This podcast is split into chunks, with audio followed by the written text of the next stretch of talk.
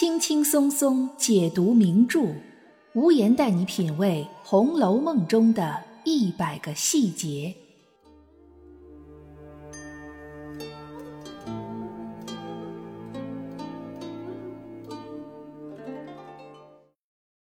品读细节之美，发现别样红楼。大家好，我是暗夜无言，欢迎您收听原创节目《红楼梦》中的一百个细节。《红楼梦》中第五十四回，回目标题叫做“贾太君破陈府旧套，王熙凤笑戏彩斑衣”，讲的是过春节期间，贾府的女眷们在一起玩乐，两个女仙儿，也就是女性的说书艺人，来给贾母说书，讲的是一段新书，叫做《凤求鸾》。没想到女仙儿还没讲几句，贾母就把话头接了过去。不仅准确猜到了凤求鸾的故事情节，而且还将这种风花雪月的才子佳人小说进行了一顿言语犀利的批判。那么，贾母为什么要批判这类才子佳人小说呢？他是在暗示什么吗？有读者认为这是贾母间接表示了对薛宝钗和林黛玉的不满，真的是这样吗？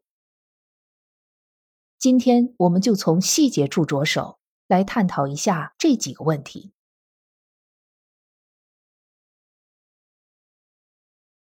《红楼梦》第五十四回中，女仙儿给贾母说的书叫《凤求鸾》，的确是一个非常俗套的才子佳人故事。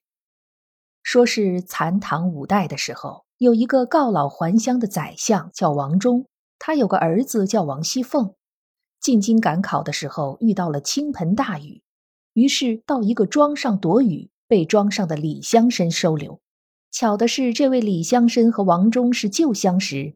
更巧的是，李乡绅膝下无子，只有一个琴棋书画无所不通的千金女儿，名叫李雏鸾。讲到这里，故事就被贾母打断了，因为她已经从凤求鸾这个名字里猜到，接下来的故事情节。就该是王熙凤王公子如何求娶李雏鸾李小姐了。对于这类听到开头就能知道结尾的小说，贾母是这样批判的：这些书都是一个套子，左不过是些佳人才子，最没趣儿。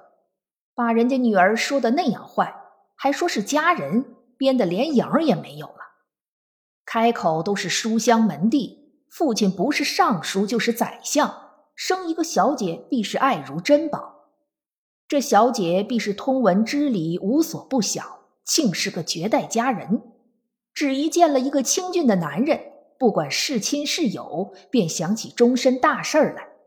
父母也忘了，书礼也忘了，鬼不成鬼，贼不成贼，哪一点是佳人？便是满腹文章。做出这些事儿来，也算不得是佳人了。比如男人满腹文章去做贼，难道那王法就说他是才子，就不入贼情一案不成？可知那编书的是自己塞了自己的嘴。贾母这一段批判很长，我们先分析这一段话，后面的话留着后面分析。贾母说这些书都是一个套子。这必然是作者曹雪芹在看了很多前人所写的才子佳人小说故事之后得出来的重要结论。才子佳人这类故事自出现以来就有一个固定的模式，无论内部的故事情节如何曲折离奇，总结起来无外乎三板斧：第一，郎才女貌，一见钟情，私定终身；第二。两人分离，遇到阻碍，各自奋战。第三，冲破阻碍，喜结连理，白头偕老。可以说，这样的三段式结构是才子佳人小说的写作特点，但也是才子佳人小说的最大局限性。曹雪芹和香菱一样，并不是生下来就会写小说的。他让香菱在他的小说里通过大量阅读和体会古人的诗作来学习如何作诗。那么在现实中，曹雪芹在开始动笔写《红楼梦》之前，必然也是阅读了大量的通俗文学作品，其中肯定也包括这些千篇一律的才子佳人小说。正因为这样，曹雪芹才能发现这些小说中所存在的写作规律，也能认识到这些小说的不足之处。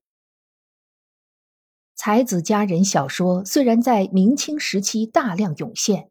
但他们之中却几乎没有什么可以称得上文学经典的作品。第一是因为他们都无法冲破套路，第二是因为他们都很不符合社会现实。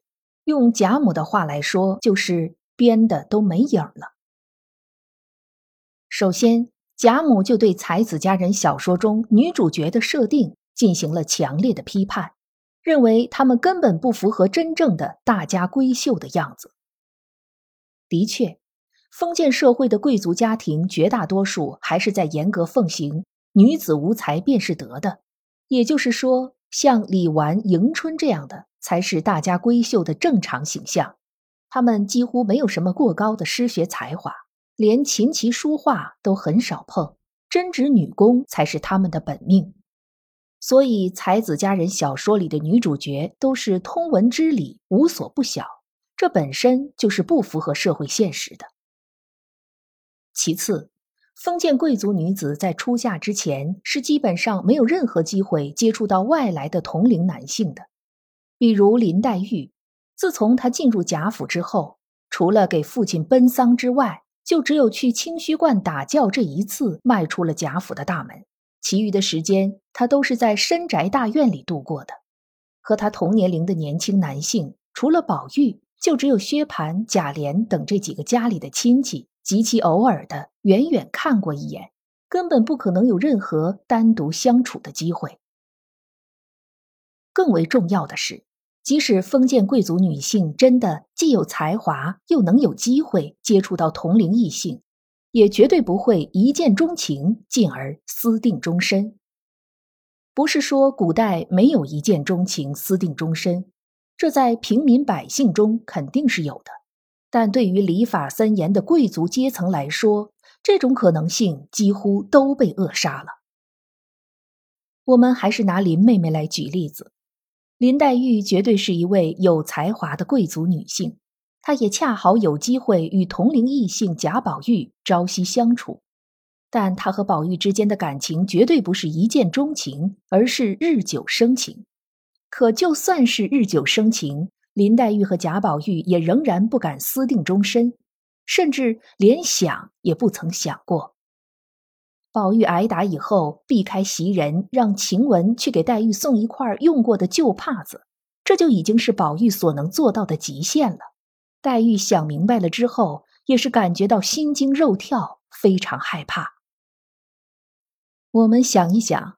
宝玉和黛玉已经是曹雪芹笔下最蔑视礼法的两个人了，他们已经是正邪两副、离经叛道的代表了，但却仍然谨守着男女大防这一条规矩，不敢越雷池半步。这是因为他们自幼所接受的教育以及大环境的熏陶，让他们从骨子里就恪守着封建贵族的底线，这个底线是不能逾越的。但才子佳人小说里显然并没有这个底线。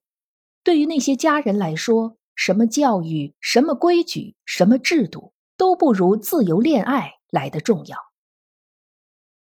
这种观念显然是超越了封建社会那个时代的，这是才子佳人小说的进步性，这是我们应该予以肯定的。但对于贾母或者说曹雪芹这样生活在封建社会的贵族阶层来说，显然不能认同。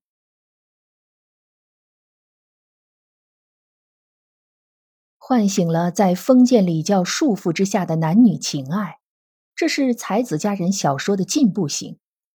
但非常可惜的是，这种进步性只是相对而言。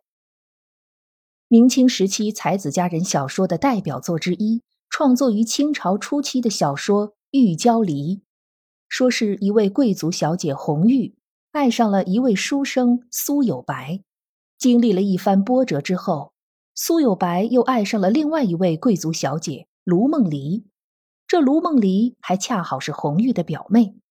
最后，红玉和卢梦离双双嫁给了苏有白。苏有白不仅高中进士，官至翰林，而且还享了奇人之福，简直就是妥妥的人生赢家。不知道大家发现没有？这种才子佳人小说中的佳人，虽然是才华横溢的贵族小姐。但他们的存在无非是为了衬托那位更加才华横溢的才子，才子分分钟就可以中进士，必然是高官厚禄也难以夺其志。一路遇难成祥，逢凶化吉，最后不仅抱得美人归，还成为了朝廷栋梁。在这样的才子佳人小说中，佳人不过是才子的工具人。或者说，佳人不过是作者的工具人。他们虽然觉醒了被封建压迫的爱情，但最后却仍然要接受极其正统的封建式结局，甚至连爱情本身也变成了工具。曹雪芹通过贾母的口批判这类小说，并不是歧视这类小说中的佳人形象，而是指出其中的虚假和伪善。这似乎也是曹雪芹在告诉读者。《红楼梦》中虽然也有才子和佳人，但却和那些小说中的才子佳人截然不同。如果把《红楼梦》当成单纯的才子佳人小说来读，那可就大错特错了。紧接着，贾母又给出了才子佳人类小说之所以被创作出来的原因。这有个缘故。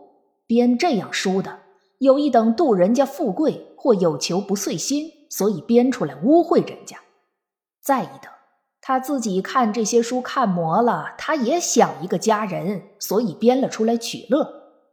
何尝他知道那仕宦读书家的道理？别说他那书上那些仕宦书里大家，如今眼下真的拿我们这些中等人家说起，也没有这样的事儿。别说是那些大家子，可知是周掉了下巴的话。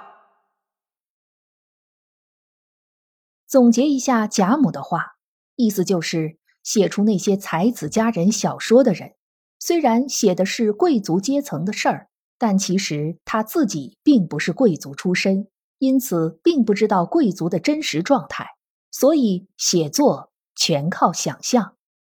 但他们的出身限制了他们的想象力，他们笔下的贵族阶层并不真实。更有一些才子佳人小说的作者是把自己没有能够实现的人生理想移植到了小说里的才子身上，所以那些才子才像有如神助一般所向披靡，最后走上人生巅峰。说白了。有些才子佳人小说不过是作者本人在人生失败之后的意淫，如此而已。这一点可以说是几乎被贾母戳中了才子佳人小说的命门。《莺莺传》可以算作是才子佳人小说的鼻祖，它后来被改编成家喻户晓的《西厢记》。大家知道的是，莺莺小姐和张生私定终身。但却经常忽略莺莺最后被张生始乱终弃，理由是莺莺太美了，会影响张生的仕途。这种扭曲的三观却被当时以及后世的很多人认为，张生及时醒悟，值得鼓励；而莺莺作为大家闺秀，不守妇德，活该如此。《莺莺传》的作者元稹，他本身就是一个出身贫寒的人。一生中极其重视仕途发展，并为了前途而抛弃了他的初恋，也就是莺莺小姐的原型。可即使这样，元稹的仕途仍然极为坎坷，曾经四次被贬，在朝廷中备受排挤，最后还死在了被贬处的地方。这位写出过“曾经沧海难为水”。除却巫山不是云这样浪漫诗句的伟大诗人，其实人品着实堪忧。他不仅在《莺莺传》里将自己的始乱终弃合理化，而且还曾经为了仕途依附于宦官。到了晚年，诗词之风也失于浮华香艳，真是令人惋惜叹息。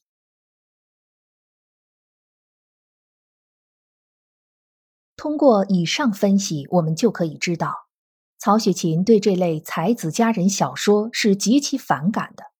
不仅反感他们有违事实的故事情节，反感他们不合理法的人物设定，也反感小说作者的自我高潮。贾母的这一大段批判的话，无疑就是曹雪芹本人的心声，也是曹雪芹在给《红楼梦》定位。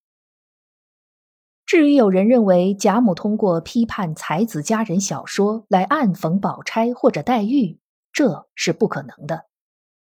无论宝钗还是黛玉，都不是才子佳人小说里的女主角，她们不是莺莺，而曹雪芹也并非元稹。本节目是《红楼梦》中的一百个细节。欢迎您在评论区或者听友圈留言发表您的观点，也欢迎您订阅关注本专辑，收听更多无言的原创节目。如果您喜欢本专辑，欢迎您五星好评，欢迎您为节目打 call 打赏。本节目由喜马拉雅出品，独家播出。我是暗夜无言，让我们相约下一期。